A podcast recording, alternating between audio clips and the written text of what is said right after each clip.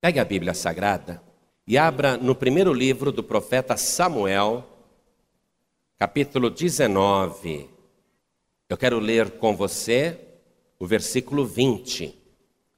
Assim que você achar, veja se ao teu lado tem alguém com a Bíblia, mas a pessoa não está conseguindo achar. Geralmente, novo convertido não sabe nem onde está o profeta Samuel. Aliás, nem sabia que tinha Samuel na Bíblia. Então ajuda a pessoa a achar, tá bom? Tá vendo a pessoa meia perdida aí? Ajuda ela a achar. Primeiro livro de Samuel, capítulo 19, versículo 20. Agora, se ao teu lado tem alguém sem Bíblia nenhuma, chega perto da pessoa para ler junto com ela, para ela acompanhar na tua Bíblia. E se você tem uma Bíblia na tua casa, traga aqui. Em todas as reuniões que você vier, traga uma caneta para tomar nota e aprender. E se você não tem uma Bíblia, compre. Na Paz e Vida, nós não vendemos nada, nem CD, nem Bíblia, nem livro, não se vende nada. Jesus não permite que se venda ou se compre nada na igreja. Por isso, se você não tem uma Bíblia, procure uma livraria e procure adquirir a sua Bíblia. Dê preferência à edição revista e corrigida. Todos acharam? Está escrito assim: Então enviou Saul mensageiros para trazerem a Davi, os quais viram uma congregação de profetas profetizando, onde estava Samuel, que presidia sobre eles. E o Espírito de Deus veio sobre os mensageiros de Saul, e também eles profetizaram. Amém? Eu vou ler de novo. Então enviou Saul, Saul era rei, enviou Saul mensageiros para trazerem a Davi, os quais viram uma congregação de profetas profetizando, onde estava Samuel, Samuel, o profeta autor desse livro, onde estava Samuel, que presidia sobre eles. E o Espírito de Deus veio sobre os mensageiros de Saul, e também eles profetizaram. Amém? Agora eu leio e toda a igreja repete. Vamos lá. Então, bem alto. Então, enviou Saul mensageiros para trazerem a Davi, os quais viram uma congregação de profetas profetizando, onde estava Samuel, que presidia sobre eles, e o Espírito de Deus e o Espírito de Deus, e o Espírito de Deus veio sobre os mensageiros de Saul, e também eles profetizaram. Amém? Palavra linda, não é? Daqui a pouco nós vamos aprender sobre isso. Mas agora, se você crê nesta palavra, desocupe as tuas mãos, coloque a Bíblia sobre o teu assento e vamos dar a melhor salva de palmas para a palavra de Deus. Salmo 47, verso 1 diz assim: Aplaudi ao Senhor Deus com as mãos e cantai a Deus com voz de triunfo. Então, com voz de triunfo, diga glória a Deus. Isso, aplaude o Senhor Deus com as mãos. Quem está ouvindo pela rádio, em casa ou no carro, também dê glória a Deus com voz de triunfo. Vamos aplaudir, vamos glorificar. Senhor Deus e Pai Todo-Poderoso não somente aqui na Paz e Vida da Vila da Penha, mas em todo o Brasil agora. Um grande louvor está sendo levantado ao céu. O Brasil inteiro está te glorificando. Abre o céu para receber. Ah, Pai querido, recebe o nosso louvor e manda também a tua bênção. Manda sobre cada pessoa que te glorifica a tua virtude, o teu poder. Mande a tua bênção agora, onde estiver uma só pessoa exaltada exaltando o teu nome, derrama do teu espírito, derrama da tua virtude, derrama do teu poder. Pai bendito, este povo quer ouvir a tua palavra. Eles não vieram aqui para ouvir um homem, eles querem ouvir o Senhor falar. Então vem agora e tome o lugar do pregador. Vem agora e tome a boca do pregador e fale com cada vida que está aqui presente. Fale com cada vida que está ouvindo pela rádio e que a tua palavra vá e produza o resultado para o qual está sendo mandada. Em nome do Senhor Jesus. Diga amém, Jesus. Oh, glória. Coisa gostosa, não? Quando a gente sente a presença de Deus, quem está sentindo a presença de Deus? Então dá um pouquinho mais de glória a Deus, dá. Deus está presente. Isso, glorifica mais um pouquinho esse Deus que se faz presente no nosso meio. Hoje Deus tem uma palavra para a tua vida. Aleluia. Podeis sentar. É famosa a história do pequeno Davi derrotando o gigante Golias. Quando Davi fez isso, ele ainda era desconhecido em Israel. O rei Saul ficou tão feliz de ver aquele menino abatendo um gigante, aquele adolescente abatendo um guerreiro tão experiente como Golias, que o rei Saul não se continha de contentamento. Que livramento que Deus nos deu, que bênção! E a nação toda se alegrou com aquilo. Mas aconteceu uma coisa que feriu o coração do rei Saul. Você vê aqui no capítulo 18, versículo 7. As mulheres em festa, a nação em festa pela vitória, porque quando o gigante Golias foi derrotado, também o exército dos filisteus o foi derrotado.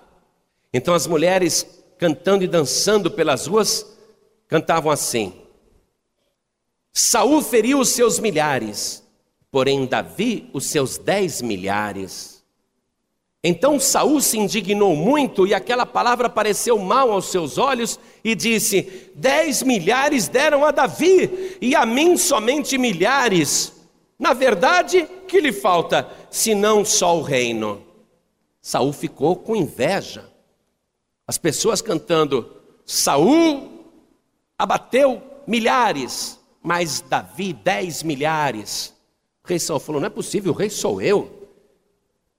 E eles estão honrando esse garoto mais do que eu. O que está faltando para ele senão o reino?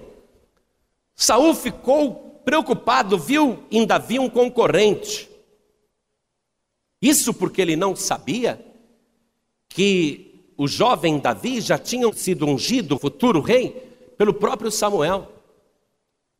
Então Saul ficou movido por um sentimento de inveja, despeito, e ele decidiu que aquele jovem chamado Davi tinha que morrer. Mas ele não tinha coragem de contar para ninguém o que ele estava sentindo. Mas ele queria que Davi morresse. Então, ele vai planejar a morte de Davi de várias maneiras. Aqui mesmo no capítulo 18, no versículo 11, está escrito assim: E Saul atirou com a lança, dizendo: Encravarei a Davi na parede. Porém, Davi se desviou dele por duas vezes.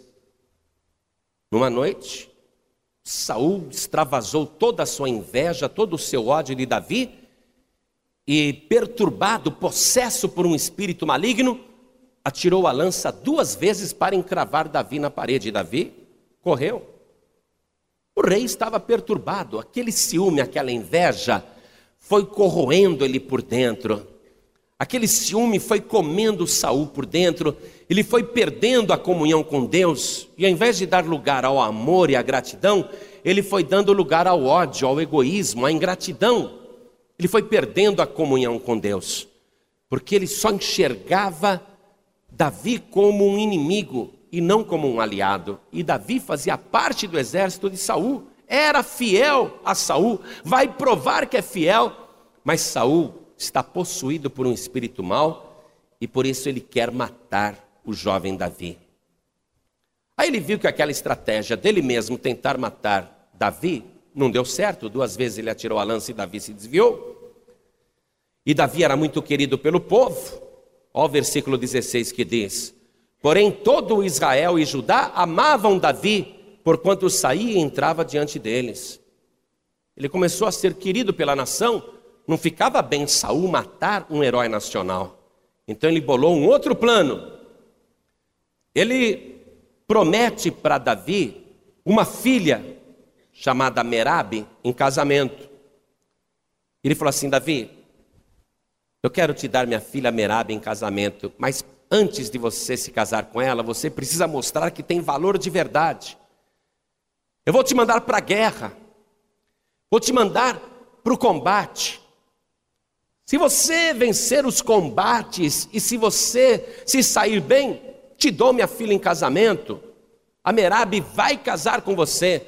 Mas a intenção dele era que, colocando Davi na frente da batalha, ele morresse pela mão dos inimigos. Ó o versículo 17.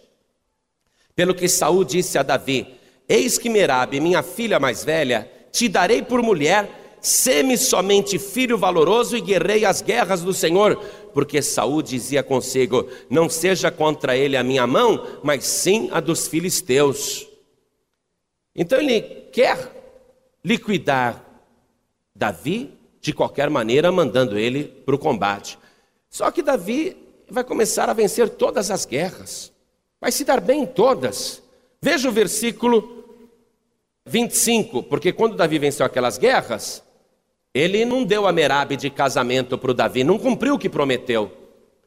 Mas aí ele falou para Davi: Eu tenho uma outra filha, chamada Mical. Se você me trouxer aqui sem prepúcios de filisteus, esse vai ser o dote de casamento. E eu vou te dar a outra filha, a Mical, em casamento. Pronto. A Mical gosta de você? Olha só o versículo 25. Então disse Saul: Assim direis a Davi: O rei não tem necessidade de dote, senão de cem prepúcios de filisteus para se tomar vingança dos inimigos do rei, porquanto Saul tentava fazer cair a Davi pela mão dos filisteus. Você já pensou? Davi, que não tinha um dote para dar pela filha do rei, vai ter que agora enfrentar cem filisteus, tirando os prepúcios, aquela pele que recobre a glande masculina, e fazer uma barbaridade dessa para trazer cem prepúcios como dote. Ele sabe que Davi, na hora que for enfrentar os filisteus para tentar conseguir os prepúcios, ele vai entrar em combate e provavelmente vai morrer, porque ele é franzino, ele é miudinho. Só que Deus tinha um plano na vida de Davi, e Davi foi lá, e ao invés de conseguir 100 prepúcios, ele vai trazer 200, vai trazer o dobro. Olha o versículo 27. Então Davi se levantou e partiu ele com seus homens e feriram dentre os filisteus duzentos homens e Davi trouxe os seus prepúcios e os entregaram todos ao rei para que fosse genro do rei. Então Saul lhe deu por mulher a sua filha. E viu Saul e notou que o Senhor era com Davi, e Mical, filha de Saul, o amava. Então Saul temeu muito mais a Davi, e Saul foi todos os seus dias inimigo de Davi. Falou, poxa, falhou esse outro plano. Já vi que tentar matar Davi dessa maneira não vai dar, não. Eu vou ter que dar uma ordem clara para que Davi seja assassinado. Olha o capítulo 19. E falou Saul a Jonatas, seu filho, e a todos os seus servos para que matassem Davi. Uma ordem clara, ordem do rei. Meu filho Jonatas, Davi tem que morrer, mate Davi. Meus servos, meus auxiliares, meus generais, matem Davi. Agora a ordem foi dada abertamente. Mas Jonatas era amigo de Davi. Sabia que o pai dele estava fazendo tudo aquilo por inveja, por ciúme. Então, Jonatas foi conversar com o pai dele, porque o seu pai o ouvia. O versículo 4 diz assim: Então Jonatas falou bem de Davi a Saul, seu pai, e disse-lhe: Não peque o rei contra o seu servo Davi, porque ele não pecou contra ti, e porque os seus feitos te são muito bons porque pôs a sua alma na mão e feriu aos filisteus, e fez o Senhor um grande livramento a todo Israel. Tu mesmo viste e te alegraste. O que, que Jonatas estava dizendo para o seu pai? Lembra quando ele matou Golias? O senhor não ficou alegre aquela vez? Por que, pois, pecarias contra sangue inocente, matando Davi sem causa? Aí o Saul deu ouvidos à voz de Jonatas e prometeu que não ia mais querer matar Davi. Só que aconteceu outra guerra. Estava tudo em paz entre Saul e Davi. E Davi pega os seus homens e vai para a guerra. E tem outra vitória retumbante. Ao invés de Saul ficar contente que Davi é bem sucedido nas batalhas, está dando livramento para o seu país, Saul fica com mais inveja ainda, mordido por inveja. Ao invés de se alegrar com a vitória, ele fica possuído com ódio mortal contra Davi. E mais uma vez agora, ele pessoalmente, já que ele deu ordem e ninguém cumpriu, ele tenta mais uma vez matar Davi atirando a lança nele. Olha aqui, versículo 10. E procurava Saul encravar a Davi na parede, porém ele se desviou de diante de Saul, o qual feriu com a lança a parede. Então fugiu Davi e escapou naquela mesma noite. Porém Saul mandou mensageiros à casa de Davi que o guardassem e o matassem pela manhã. Do que Mical, sua mulher, avisou a Davi dizendo: Se não salvares a tua vida esta noite, amanhã te matarão. O rei Saul falou assim para os seus homens: Davi fugiu para a casa da minha filha, está lá com a minha filha. Vocês não vão matar o Davi na frente da minha filha, porque a minha filha é apaixonada pelo Davi. Se eu matar o meu genro na frente da minha filha, eu vou arrumar um problema familiar muito grande. Então vocês esperem até de manhã, quando Davi sair, vocês matem Davi. Só que a filha de Saul falou: Meu pai vai te matar amanhã cedo, ou você escapa agora, ou amanhã você estará morto. Aí ela fez Davi escapar por uma janela sem que os guardas lá embaixo vissem, e Davi foge. A disposição de Saul de matar Davi vai ser assumida diante da sua filha, porque ele manda os guardas chamarem Davi, já que ele não está saindo de casa, já que ele não sai. Versículo 14 diz assim: E mandando Saul mensageiros que trouxessem a Davi, a filha dele disse: está doente. Então Saul mandou mensageiros que vissem Davi, dizendo: Trazei-mo mesmo na cama para que o mate. Ah, ele está doente? Minha filha falou que ele está doente? Tragam ele aqui na minha sala real, porque eu mesmo vou matá-lo. Olha que ponto que chegou a coisa. Só que Davi já estava longe. A filha de Saul estava mentindo para poder livrar o marido. Só que tudo isso não adiantava. Não adiantava o povo querer bem a Davi, Saul estava disposto a matá-lo. Não adiantava o exército respeitar Davi, porque Saul queria matá-lo assim mesmo. O exército procurava protegê-lo, porque ele era um herói nacional, mas não adiantava. Não adiantava o filho de Saul, Jonatas, ser amigo de Davi e aconselhar, porque Saul queria matá-lo de todo jeito. Não adiantava a esposa de Davi, filha de Saul, até mentir para salvar o marido, porque todas aquelas opções falhavam. Davi realmente estava sendo ferozmente perseguido, feito um bicho, sem ter feito nada, sendo injustiçado, por inveja. Olha a situação. É aqui que começa a mudar a história de Davi e um livramento poderoso vai acontecer. Acompanhem comigo no versículo 18. Assim Davi fugiu e escapou e veio a Samuel, a Ramá, e lhe participou tudo quanto Saul lhe fizera. E foram ele e Samuel e ficaram em Naiote. Então, Davi falou: Para onde eu vou fugir?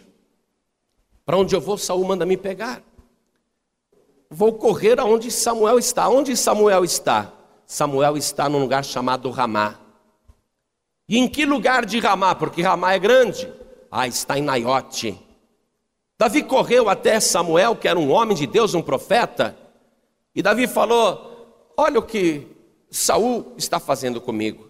Já fez isso, isso, isso, isso, isso, está me perseguindo, eu estou fugindo, eu não tenho mais onde me esconder, não sei o que eu faço. E Samuel falou para ele: Fica aqui, fica aqui comigo em Ramá, fica aqui comigo em Naiote. Eu quero que você guarde esses dois nomes, hein? Ramá e Naiote. Samuel disse: Davi, fique aqui comigo em Ramá, fique aqui comigo em Naiote. E Davi ficou. E o que, que estava acontecendo lá em Ramá, em Naiote? Samuel tinha uma escola de profetas, pessoas que ele estava ministrando a palavra para que aprendessem os mistérios do reino de Deus, para que fossem pregadores também da palavra, para que fizessem a obra de Deus na terra. Samuel continuou ensinando, e Davi ficou ali no meio deles, como se fosse um aluno. Começou a congregar ali, se tornou Davi um aluno de Samuel, ficou ali congregando com Samuel em Ramá, em Naiote. Muito bem. Saul continuava procurando Davi no país inteiro. Onde ele foi? Eu quero que alguém me dê uma informação do paradeiro de Davi. Prometo recompensar. Me localizem Davi, eu preciso saber onde Davi está. Até que chegou alguém lá e disse ao rei Saul: Eu sei onde ele está. Ah, é? Onde? Ele foi se encontrar com o profeta Samuel, que está em Ramá, numa localidade chamada Naiote. Davi está ali no meio dos alunos. Davi está em Naiote junto com Samuel. Rei Saul agradeceu muito a informação, recompensou o informante e preparou guardas e disse: Vocês vão me trazer Davi aqui. Vocês vão até Ramá. Vocês vão até Naiote. E vocês prendam Davi e me tragam Davi aqui de qualquer maneira. Olha a situação. Você está vendo que Davi está sofrendo perseguição e ele está sendo injustiçado. A sua vida está em perigo. Mas ele foi parar em Ramá e ele está em Naiote. Ele está ali. Mas o rei inimigo já mandou homens para prendê-lo. E o rei está todo confiante. Agora ele está lá sozinho. É simples. Aqueles profetas são homens pacíficos, ninguém tem espada, não são homens de guerra. Os meus homens chegarão ali os meus mensageiros chegarão ali e prenderão a Davi e o trarão manietado até mim e eu o matarei. Agora estou tranquilo. Saul achava que tinha dado muita sorte e que finalmente ele ia conseguir o seu intento. Só que Deus estava olhando tudo aquilo que estava acontecendo. Essa é a diferença, meus amados. Nós neste mundo sofremos injustiças. Nós neste mundo sofremos perseguições. As pessoas inventam calúnias e difamações. As pessoas tentam te prejudicar sem motivo, ou às vezes até com motivo, porque você fez um negocinho assim e a pessoa tomou como se fosse algo assim. E um ódio muito grande contra a tua vida, e você vem fugindo, você não quer encrenca. Você quer paz, você quer amor, você é cristão, você não é de briga, só que a perseguição está aumentando. E o próprio Satanás tem levantado demônios para te perseguirem tem levantado pessoas que estão armando ciladas contra a tua vida, e o diabo pensa que vai conseguir, os teus inimigos pensam que vão conseguir, e você pensa que você está sozinho, mas eu te digo, você está enganado, Deus está vendo tudo, Deus não vai deixar isto continuar, Deus já está tomando providência, uma coisa está acontecendo na tua vida, e você nem imagina o que é. O nosso socorro não vem do homem, não. Não adianta pedir ajuda para a esposa. Não adianta você pedir ajuda para o melhor amigo, por favor, me socorra. O melhor amigo vai tentar conversar, vai tentar ajudar, vai tentar resolver, mas não vai resolver coisa nenhuma e nem toda a sociedade, nem todas as pessoas do mundo poderão te ajudar. O inferno se levantou contra a tua vida. Eu conheço somente um que tem poder contra o inferno, e o seu nome é Jesus Cristo, o Filho de Deus. E este Jesus já decidiu agir em favor da tua vida.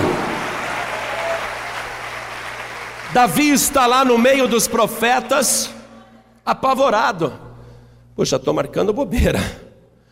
Mas eu estou aqui em Ramá, estou aqui em Naiote. Estou no meio desses alunos. Samuel é homem de Deus, mas Saul é sanguinário.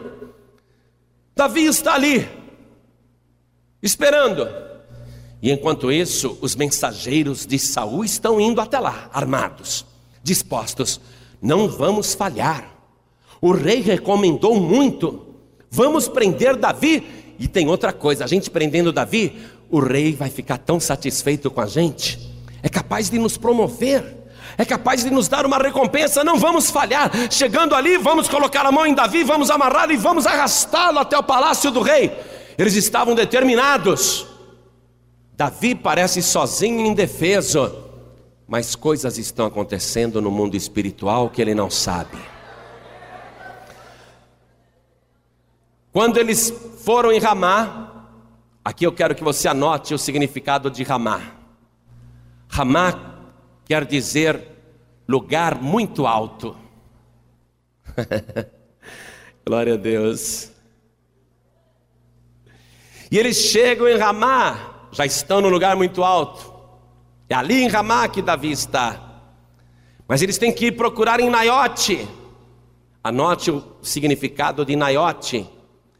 Naiote quer dizer habitação. Você está entendendo? Os homens estão entrando em Naiote agora, armados, furiosos, decididos. Mas quando eles entram na habitação do lugar muito alto, oh glória! Naquele lugar, o Espírito de Deus se manifesta sobre eles e vem sobre eles a virtude do Altíssimo. Naquele lugar onde o Altíssimo morava, e eles são arrebatados pelo Espírito de Deus, e eles jogam as lanças no chão, e eles caem por terra e passam a glorificar a Deus. Eles ficam cheios do Espírito de Deus, eles abandonam as armas, eles são possuídos pelo poder de Deus, e eles começam a dar glória glória, glória a Deus. É por isso que o Salmo de número 91, versículo 1 diz: Aquele que habita no esconderijo do Altíssimo, a sombra do Onipotente descansará. Naiote, habitação, Ramá, lugar muito alto, altíssimo. Você está em perigo? Você está aprisionado ou encurralado, te cercaram, todos os exércitos do inferno te cercaram. Não temas, aquele que habita em Ramá aquele que está no esconderijo do Altíssimo, a sombra do Senhor onipotente descansará. Deus é a tua cobertura, o Espírito de Deus está sobre ti, mas você só estará seguro se estiver em Ramá, se estiver em Naiote, se você habitar no lugar altíssimo.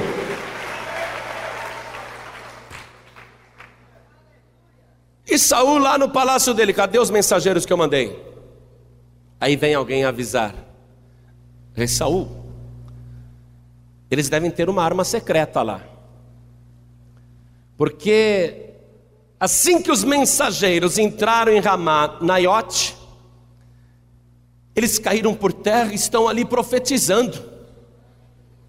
Ah, é? Me chamem aqui um segundo grupo, mais cruel, mais feroz, mais guerreiro, mais armado. Venham cá. Vocês não falhem.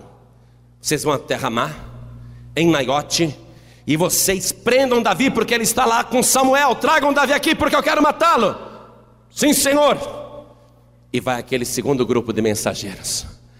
Quando eles entram em Ramá, quando eles chegam em Naiote, ele já vem aquele primeiro grupo de soldados ajoelhados e glorificando a Deus. Eles acham estranho aquilo eles vão se aproximando, mas quando eles chegam em Ramá, em Naiote, quando eles chegam na habitação do Altíssimo, o Espírito de Deus também vem sobre eles, eles começam a sentir vontade de dar glória a Deus, eles não têm vontade de prender nem de matar, o Espírito de Deus está sobre eles, eles largam as lanças, as espadas, os escudos, eles dobram os joelhos e também passam a profetizar e a glorificar a Deus. Saul está lá no palácio esperando. Estão demorando demais. Aí chega alguém dizendo: a arma secreta deles é muito boa. O segundo grupo está lá de joelhos também profetizando. O quê? Homens! Homens, venham aqui! E ele recruta lá na hora os mais ferozes. Já mandei dois grupos e eles falharam. Vocês não me falem. Vão até Ramá, em Naiote prendam Davi e me tragam ele aqui para que eu o mate. Olha só, o rei e o exército, hein?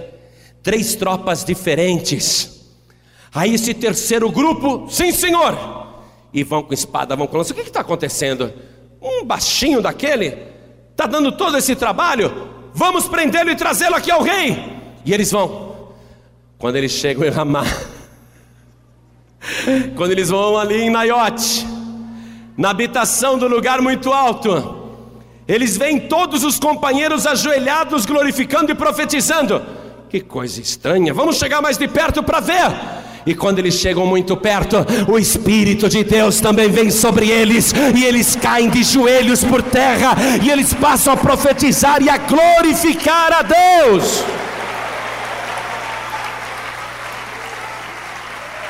Coisa linda, não? Aí chega o mensageiro lá, rei Saul. Não sabemos o que está acontecendo. Ah, já sei, já sei, não precisa nem falar. O terceiro grupo também está lá de joelhos, né?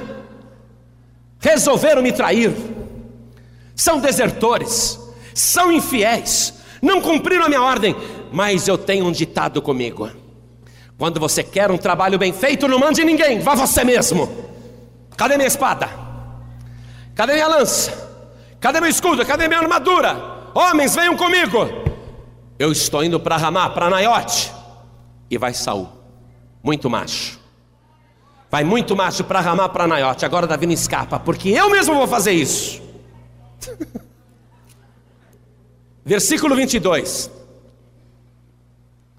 Então foi também ele mesmo, Saul, a Ramá, esse lugar é perigoso, viu? Então foi também ele mesmo a Ramá e chegou ao poço grande que estava em seco. Olha só que palavra. Ele mesmo foi a Ramá, chegou ao poço grande que estava em seco. Você sabe o que acontece com Saul? Ele tem uma alma que está sedenta. Ele está seco espiritualmente. Ele está morrendo espiritualmente. Sabe por que, que ele está seco desse jeito? Porque ele se encheu de ódio, se encheu de amarguras, se encheu de invejas, de pensamentos malignos, de vingança, se encheu de injustiça, todas as obras do diabo. E o diabo não sacia ninguém, não. Saul está seco, está morrendo, e está seco principalmente porque ele não tem o Espírito de Deus. Cada pessoa humana que não tem Deus, por dentro ela está seca. Pode ir a Ramá, chega no grande poço, mas está em seco. Saul está seco, e olha onde ele foi, ele foi justamente no poço grande, seco, que está em seco. Não está sentindo nada. E ele pergunta: Onde estão Samuel e Davi? E disseram-lhe: Eis que estão em Naiote, em Ramá. O que está acontecendo com Saul? Está procurando no lugar errado. está indo em fonte seca, está indo em poço seco. Ele pergunta: onde é que estão Samuel e Davi? Ora, Samuel é de Deus e Davi é de Deus. Pessoa que é de Deus não está em poço seco, não está em lugar deserto. Você não vai me encontrar dentro de um bar nunca. Posso até entrar para beber uma água ou um refrigerante, mas você não vai me encontrar no bar ali sentando numa mesa, tomando cerveja ou bebendo uísque ou pinga. Você não vai me encontrar num lugar daquele para matar a minha sede, não, com essas coisas porque ali é um poço seco. Você nunca vai me achar dentro de um bingo. Mesmo que digo, olha, entra lá e joga agora que aquele carro é seu, você vai ganhar, é o único. Está aqui uma cartela premiada, entra lá no bingo e pega. Eu não. Lá é um lugar seco. Você nunca vai me achar numa loteria. Você nunca vai me achar num terreiro de macumba. Você nunca vai me achar, me desculpe a franqueza, numa igreja católica. Você nunca vai me ver dobrando o meu joelho na frente de um ídolo, porque é poço seco, amados. Você não vai encontrar nesses lugares as pessoas que são de Deus, porque quem é de Deus está em Ramá, está em Naiote, está no lugar altíssimo, habitando na presença de Deus. O nosso lugar é na casa de Deus, na presença do Altíssimo. Saul está no lugar errado. Mas Deus tem uma promessa até para quem procura em lugar errado. Deus tem uma promessa até para quem está no seco. Se Deus é muito bom, sabia? Se nosso Deus é muito bom, a pessoa está lá no seco, querendo beber, mas só come areia. Para esta pessoa que está no seco, Deus tem uma promessa muito boa. Quer ver comigo? Profeta Isaías, capítulo 44, versículo 3. Olha o que Deus diz. Por quê? derramarei água sobre o sedento e rios sobre a terra seca. Derramarei o meu espírito sobre a tua posteridade e a minha bênção sobre os teus descendentes. Aleluia. Deus tem uma bênção para quem está no seco, porque Deus não quer que a pessoa continue sedenta, e a pessoa só mata sua sede através do Espírito de Deus. É por isso que Saul foi bater nesse lugar, em seco, no poço grande, que estava em seco. Mas ele perguntou: onde é que eles estão, hein, Samuel e Davi? Ah, eles estão em Naiote, em Ramá. Eles estão na habitação, na presença do Altíssimo. Agora Saul fala: Muito obrigado pela informação, é para lá que eu vou. E Saul vai, muito macho, seco, seco, seco, coitado. Está com aquele ódio. Ah, eu não vou nem levar Davi para o meu palácio, vou matar ele ali mesmo. Vou acabar com a raça dele. Agora sou eu mesmo, o rei, o rei, a maior autoridade. Eu que quero a morte de Davi, eu que vou fazer esse trabalho. Só que Saul nem imagina para onde ele está indo. Diabo já mandou tanta gente para acabar com a tua raça, é verdade ou não é? Já aconteceu de eu estar também pregando na igreja e entrar pistoleiro para me matar, entrar armado na igreja para me dar um tiro. Eu não estou nem aí. Se tiver gente armada aqui querendo me dar um tiro, pode atirar. Vai ser difícil acertar. Porque entre eu e o atirador está o Espírito Santo de Deus. Deus é o meu escudo, a minha proteção, a minha fortaleza, o meu libertador, o meu ajudador. Mas você sabe o que acontece? O diabo que te odeia, o diabo falou assim: estou cansado. Esses macumbeiros são tudo incompetentes. Já fizeram não sei quantos despachos contra aquela pessoa que eu quero destruir. E esses despachos que eles fazem não estão com nada. O diabo está dizendo lá para os demônios que trabalham com ele: seus demônios incompetentes, por que, que vocês não acabaram ainda com aquela pessoa? E os demônios estão tudo de orelha murcha lá, levando bronca de Satanás. Aí Satanás, o Lúcifer, pessoalmente disse: quando alguém quer um trabalho bem feito, não manda ninguém, vai lá e faz. O diabo falou assim: deixa comigo, eu vou acabar com aquela raça, vou acabar com aquela vida. E o diabo pessoalmente se levantou contra a tua vida. Mas o diabo nem imagina o que está acontecendo com ele. Ele se levantou para cair diante de ti, porque o Espírito de Deus está presente na tua vida. O diabo não terá vitória contra você, ainda que o próprio Lúcifer se levante, ele está se levantando para cair e ficar prostrado diante de ti. Saul está indo ali, eu acabo com Davi, eu acabo com ele. Ah, eu vou acabar com ele, eu vou acabar com ele, eu vou acabar com ele. Olha aqui o versículo 23. Então Saul foi para Naiote em Ramá, e o mesmo Espírito de Deus veio sobre ele e ia profetizando até chegar a Naiote em Ramá, e ele também despiu as suas vestes, e ele também profetizou diante de Samuel, e esteve nu por terra todo aquele dia e toda aquela noite, pelo que se diz, está também Saul entre os profetas. O que aconteceu com Saul foi isso, com a espada na mão, quando ele chegou ali no lugar altíssimo em Naiote, quando ele chegou em Ramá, na habitação do Altíssimo, a espada caiu da sua mão, ele começou a sentir o poder de Deus na sua vida, aquele poder que ele não podia enfrentar, aquela força maior do que ele, ele foi sentindo que ele era um miserável, ele foi sentindo que ele não tinha nada, então ele arrancou a armadura, ele foi se despindo, ele foi tirando a sua roupa, ele foi sentindo vergonha da vida dele, em outras palavras, Saul foi se esvaziando, Saul foi se despojando, ele foi tirando ódio do coração, ele foi tirando a amargura dentro dele, o desejo de vingança e de morte. O Espírito de Deus estava trabalhando sobre Saul, e quando ele viu, ele estava prostrado por terra, glorificando o Deus de Davi, o Deus Todo-Poderoso, o Deus que livra, que salva, não com lança nem com escudo, mas com o poder do seu Espírito Santo. Quem tem o Espírito de Deus está garantido. Quem não tem está seco e está em perigo. Está compreendendo isso?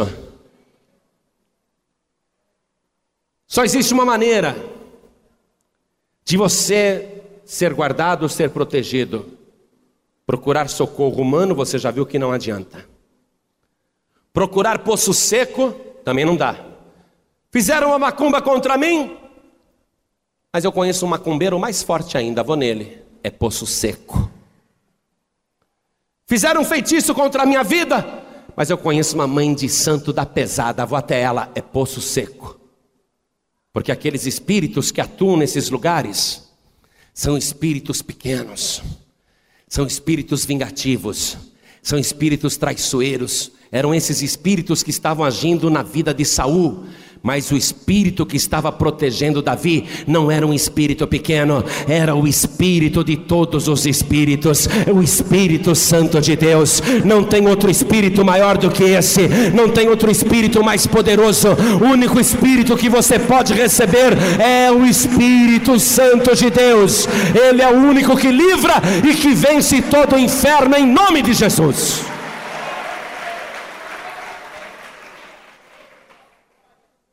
Agora, poço seco não dá. Pode até parecer um grande poço, mas não é nada, não mata a sede de ninguém. Saul perguntou e foi para o lugar certo. Você está no lugar certo hoje, amém? Te garanto isso. Deus te trouxe aqui hoje. Você pensa, ai, pela primeira vez vim na paz e vida.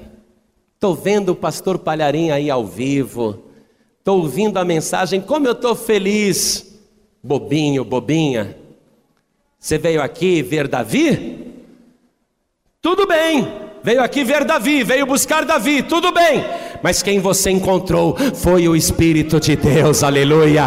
O Espírito de Deus está neste lugar. É isso que faz valer a pena você estar em Ramá. É isso que faz você vir a Naiote. É isso que vale a pena. Você vê que até uma pessoa seca como Saul acaba recebendo o Espírito de Deus, a ponto até de se falar esse ditado até os dias de hoje. Está também Saul entre os profetas? O que Saul? Aquele sanguinário, traidor, mentiroso, sem vergonha, infiel, desleal. Também ele entre os profetas? É. Um absurdo. Só que Saul foi para o lugar certo. Quando Saul foi para o lugar certo, o demônio saiu dele e o espírito de Deus veio sobre a sua vida. E Saul estando no lugar certo, ele se esvaziou. Olha só, não adianta querer buscar o espírito de Deus com desejo de vingança, com amargura no coração, com ódio. Tem que se esvaziar disso tudo. Tem que deixar tudo isso para fora. Saul estava envenenado só pensava naquilo noite e dia, preciso matar Davi, preciso matar Davi, preciso matar Davi. Mas tem tanta coisa importante para ele pensar, eu, mas eu quero matar Davi. Adianta você ficar querendo vingança contra alguém? Ficar pensando nisso dia e noite, se atormentando, desejando uma desgraça para alguém? Se esvazia, se despoja, tira essa armadura que está em você. Tira essa espada de vingança da tua mão. Joga fora as tuas armas. Caia por terra. Se prostre diante do Deus Todo-Poderoso. Deixe o Espírito de Deus agir na tua vida. A hora que você sentir essa leveza no teu coração, aí você vai compreender realmente como que vale a pena viver. Saul queria garantir as coisas através da violência, mas quem garante é Deus. Davi vai possuir tudo, vai ser o segundo rei de Israel e vai ser o melhor rei que Israel já teve. Nunca mais haverá um rei como Davi. E Deus ainda vai dizer para Davi: Você vai ser rei eterno. Sabe por quê? Porque dos teus descendentes eu vou tirar o rei que vai governar a terra. Jesus Cristo é descendente de Davi, descendente na carne, descendente no sangue. Davi vai possuir todas as coisas. Por quê? porque ele está vivendo na presença de Deus. Quando Davi chegou lá para Samuel e ficou no meio dos alunos, ele nem imaginava que Deus já estava operando tanto por ele. Enquanto ele procurou socorro nos amigos do exército, enquanto ele pediu ajuda para o amigo Jonatas, enquanto ele pediu proteção para a esposa, ele estava sempre em perigo.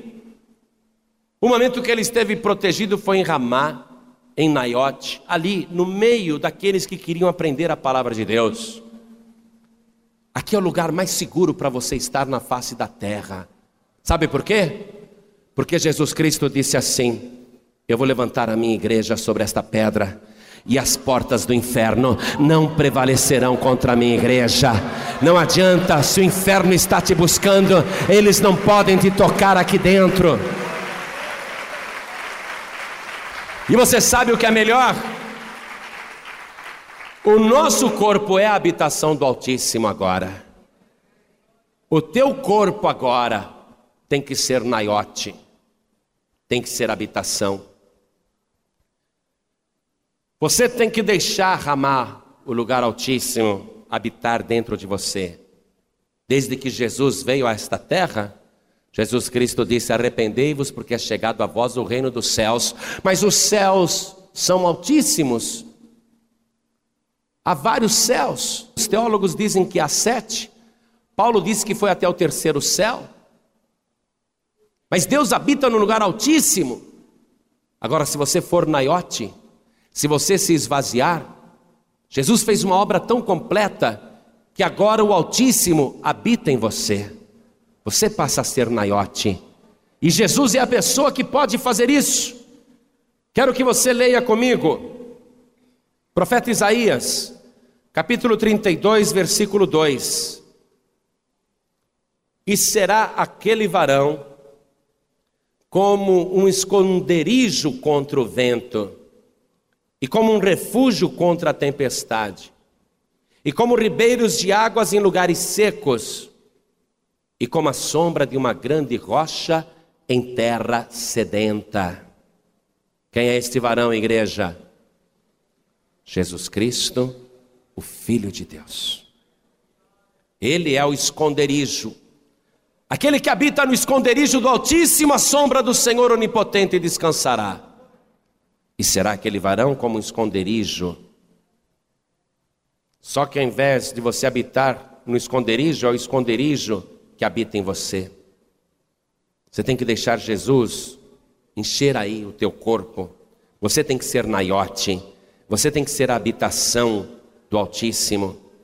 Aí você vai estar protegido contra o vento e contra a tempestade. Demônios do inferno feitos gafanhotos têm vindo contra a tua vida como se fossem trazidos por um vento de tempestade. Mas esse varão é o esconderijo contra o vento e contra a tempestade. E como ribeiros de águas em lugares secos, ainda que você esteja em sequidão, Jesus Cristo disse: Quem crê em mim, como diz a Escritura, rios de água viva fluirão de dentro do seu ventre. E como a sombra de uma grande rocha em terra sedenta, aquele que habita no esconderijo do Altíssimo, a sombra do Senhor onipotente descansará. Para você ter tudo isso, você tem que ter Jesus. É este varão que faz isto. Porque João Batista declarou: Eu em verdade vos batizo com água para arrependimento, mas aquele que vem depois de mim é mais poderoso do que eu, cujas sandálias não sou digno de carregar. Ele vos batizará com Espírito Santo e com fogo. É Jesus que faz isto. Por isso, se você quer realmente livramento e vitória contra o inferno, contra o mal, se você quer proteção total, se você quer beber da água viva, se você quer ser uma fonte transbordante de água viva, então você precisa primeiro de Jesus Cristo. Você precisa se esvaziar. Você precisa se despojar. Saul estava cheio de ódio. Saul estava cheio de amargura desejos de morte e de vingança, sendo devorado por aquele veneno interior, infeliz, triste, consumido por aquele mau sentimento, dominado por espíritos malignos. Mas quando ele foi chegando em Ramá, num lugar muito alto, quando ele foi chegando em Naiote, habitação ele foi sentindo um quebrantamento. Parece que ele foi pensando assim: puxa vida, que bobagem essa vida, que besteira. Tenho me preocupado com tantas coisas sem importância, mas aqui neste lugar eu estou sentindo o que realmente vale a pena. Não quero mais estas armas que eu usei, não quero mais essa armadura. Eu preciso me despojar de tudo isso. Ele foi se esvaziando, foi se esvaziando. Quando finalmente ele estava em Naiote, ele caiu por terra, se prostrou em terra, praticamente nu, isto é, se despiu diante de Deus, se esvaziou diante de Deus, se humilhou diante de Deus, caiu por terra. O Espírito de Deus estava agindo, os demônios tiveram que sair, as influências malignas tiveram que ir embora. O Espírito de Deus estava sobre Saul, e ele ficou um dia inteiro e uma noite prostrado em terra, profetizando. Poxa, mas Saul? É. Por quê? Quem somos nós para contradizer Deus? Hã? Pode ser que você mesmo se julgue uma pessoa má, uma pessoa ruim, uma pessoa que não merece, uma pessoa indigna. E se você se acha assim, até que é um bom passo, sabia? Porque pelo menos você sabe o que, que tem que se esvaziar em você, que, que tem que tirar. A pessoa, quando não reconhece nada, é ruim, porque ela vai continuar seca quando você chega à conclusão que a sua vida não está legal, que você anda oprimido, perturbado, que você precisa de algo mais, que até hoje você só foi em poço seco, e hoje aqui você está sentindo uma coisa que você nunca sentiu antes na tua vida. Você acha que é a habilidade do pregador? Você acha que é a mensagem feita com inteligência? Nada disso. Quem está falando com você é o Espírito de Deus. Deus te trouxe aqui hoje. Não foi você que quis vir, não. Foi Deus que te trouxe. Tudo que você precisa fazer agora é se esvaziar, se humilhar diante de Deus, se prostrar diante dEle e receber este varão, que é um esconderijo contra o vento, refúgio contra a tempestade, que é como ribeiros de águas em lugares secos e como a sombra de uma grande rocha em terra sedenta. Esse varão é Jesus Cristo. Por isso que você tem que se render a Ele. Você que está me ouvindo hoje aqui, há uma necessidade, há uma necessidade poderosa de você se render diante de Deus. Quando Deus fala com uma pessoa, o pregador não precisa insistir nada. E Deus já falou com você. E você está desejoso, desejosa de receber mais de Deus. Nem falei nada e já tem gente chegando aqui na frente e se rendendo. Sabe quem está trazendo essas pessoas? É o Espírito de Deus. Olha só. E a pessoa vem chorando. a pessoa vem chorando. Lógico, está em Ramá. Chegou em Naiote. Olha as vidas chegando. Foi isso que aconteceu com Saul. Ele foi chegando e foi se prostrando em terra. Os homens de Saul três vezes a mesma coisa. Em Ramá, em Naiote tem o poder de Deus. Olha quantas vidas chegando. Vamos aplaudir mais o Senhor Jesus. Nem fiz convite nenhum ainda.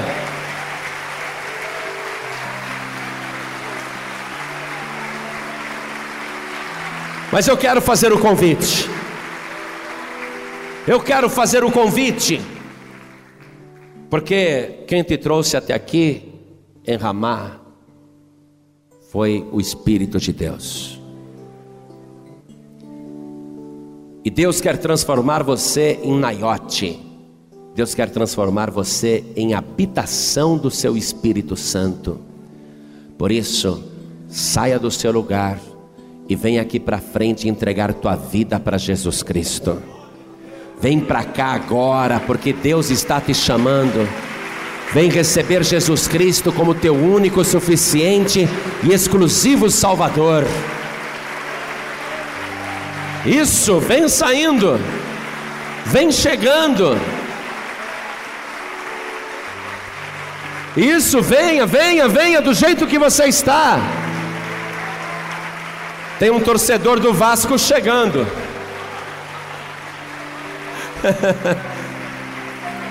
Pastor, mas torcedor do Vasco dá para ir para o céu? Dá. Do Corinthians, do Flamengo, do Palmeiras. Sei lá quantos times tem aí que eu não entendo nada disso. Mas sabe o que eu estou sentindo, igreja? Que há várias pessoas aqui dentro que precisam se render aos pés do grande rei se esvaziar completamente, se humilhar diante do Todo-Poderoso, declarar de joelhos que só Jesus é Senhor, que só Jesus é Salvador. Há várias pessoas, isso, venha, saia do seu lugar e venha.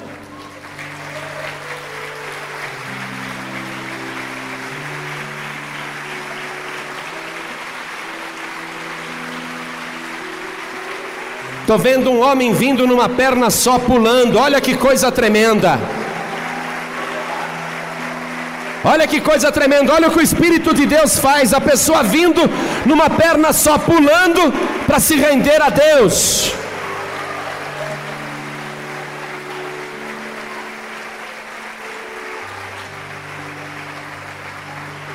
E não adianta. Quem chegar aqui em Naiote, cai de joelhos na presença de Deus e o Espírito de Deus é sobre a sua vida. Você já está em Ramá, venha para Naiote em nome de Jesus. Você que está afastado, afastada, desviado, desviada, não continue como Saul. Saul tinha perdido o espírito de Deus, mas recuperou na hora que ele chegou no lugar certo. Você que está afastado, afastada, desviado, desviada, não continue no poço seco, saia do teu lugar e venha aqui para frente em nome de Jesus, porque o Espírito de Deus vai te renovar. Você vai ser cheio, cheia do Espírito de Deus. O Espírito de Deus vai repousar sobre a tua vida. A virtude do Altíssimo vai te cobrir como uma sombra. Oh glória, isso, venha, venha, saia do teu lugar e venha para cá em nome de Jesus. Pastor João Ribe, eu eu ando tão seco, pastor. Seco na fé. Seco nas orações. Minhas orações saem secas. Às vezes eu tento falar de Jesus e as minhas mensagens são secas. Eu estou sentindo, pastor, que falta em mim a fonte de água viva. Eu queria que essa fonte transbordasse. Eu quero que acabe a secura na minha vida espiritual. Se você está sedento, sedenta, venha para cá. Venha em nome de Jesus. Deus tem falado com você e Ele te diz: porque assim diz o Senhor que te criou e que te formou desde o ventre e que te ajudará. Não temas, ó servo meu a quem escolhi, porque derramarei água sobre o sedento e rios sobre a terra seca. Derramarei o meu espírito sobre a tua posteridade e a minha bênção sobre os teus descendentes. Oh glória, venha para cá. Venha para Naiote se transformar você em habitação do Espírito de Deus. Vamos dobrar os nossos joelhos. Saul ficou um dia e uma noite nessa posição. Saul queria? Não, não queria. Mas o Espírito de Deus estava ali, ele tinha que se dobrar. Então, dobre os seus joelhos agora. Todos que estão vindo, dobrem os joelhos. Coloque a mão direita sobre o teu coração e quem está em casa ouvindo pela rádio, se ajoelhe ao lado do rádio. Quem está dirigindo, coloque a mão direita sobre o coração. Você que quer se esvaziar, se esvaziar das coisas ruins e se encher do Espírito de Deus, ore assim comigo, meu Deus e meu Pai. Eu venho aqui, a este lugar santo, diante da tua presença, meu Deus Altíssimo, para dizer que quero que o meu corpo seja transformado em Naiote, isto é, na habitação do Teu Espírito Santo. Por isso, meu Pai, me esvazia agora de tudo que não presta, retira de mim tudo que não te agrada e transforme a minha vida, faça de mim uma nova pessoa. Meu Deus bendito, eu declaro de joelhos dobrados, que recebo a benção da fonte de água viva e do teu Espírito Santo, através de Jesus Cristo, o meu único, suficiente e exclusivo Salvador. Pai bendito, perdoa agora os meus pecados, me transforma com teu poder e me enche da tua virtude. Me renova, Senhor me restaura. Vem agora, faz transbordar a fonte de água viva, o rio de água viva dentro de mim. Me enche agora do teu Espírito Santo, em nome de Jesus. Assim seja feito. Amém. Continua em espírito toda a igreja, estenda as mãos na direção das pessoas que estão ajoelhadas. Vamos orar por estas vidas. Senhor nosso Deus e nosso Pai. Deus bendito, Deus todo-poderoso. Às vezes nós somos como Davi, uma benção. E às vezes nós somos como Saul. Às vezes nós estamos cheios da água viva e às vezes nós estamos secos. O ser humano vive de altos e baixos. Mas o teu filho Jesus disse: Aquele que beber da água que eu lhe der, nunca mais terá sede, porque dentro dele se fará uma fonte de água viva que salta para a vida eterna. Pai querido, estas pessoas que estão ajoelhadas, já declararam que o teu filho Jesus é o seu único, suficiente e exclusivo Salvador. E eu vou pedir ao Senhor agora que, pelo teu Espírito, abra a fonte de água viva dentro desta pessoa. Faz o deserto florescer. Faz esta fonte jorrar dentro do deserto desta pessoa e acabar com toda a sua sequidão, acabar com toda a sua secura. Faz a tua obra agora, meu Deus, em nome do teu filho Jesus. Transforma totalmente esta vida esta pessoa está retirando o ódio, a amargura, ela está retirando o desejo de vingança, ela está pedindo para o Senhor tirar os vícios que atrapalham, para o Senhor aperfeiçoá-la e tirar tudo que não te agrada. Faz a tua obra, meu Deus esta pessoa está prostrada diante de ti. Aqui, Senhor, é o teu lugar, o lugar altíssimo. Esta pessoa se fez habitação do teu espírito, ela se fez como Naiote. Agora, Deus, enche esta vida do teu poder, enche esta vida do teu espírito. E quando esta pessoa se levantar, será um novo homem, será uma nova mulher, em nome de Jesus Cristo. Confirme, Senhor, no livro da vida, os nomes daqueles aqueles que se entregaram a Ti agora e receberam Jesus como único, suficiente e exclusivo Salvador. Confirma, meu Deus, no livro da vida o nome desta pessoa que estava afastada, desviada e que agora se reconciliou contigo. Restaura esta pessoa que estava fraca, fortalece, levanta o caído e faz a tua obra completa. A partir de agora, meu Deus, esta vida é outra pessoa através do sangue de Jesus e através do teu Espírito Espírito Santo, assim seja feito. Amém, Jesus. Diga amém, Jesus. Oh, glória, se levante. Isso. Fique de pé, vamos aplaudir o Senhor Jesus. Isso, glória a Deus. Diga amém, Jesus.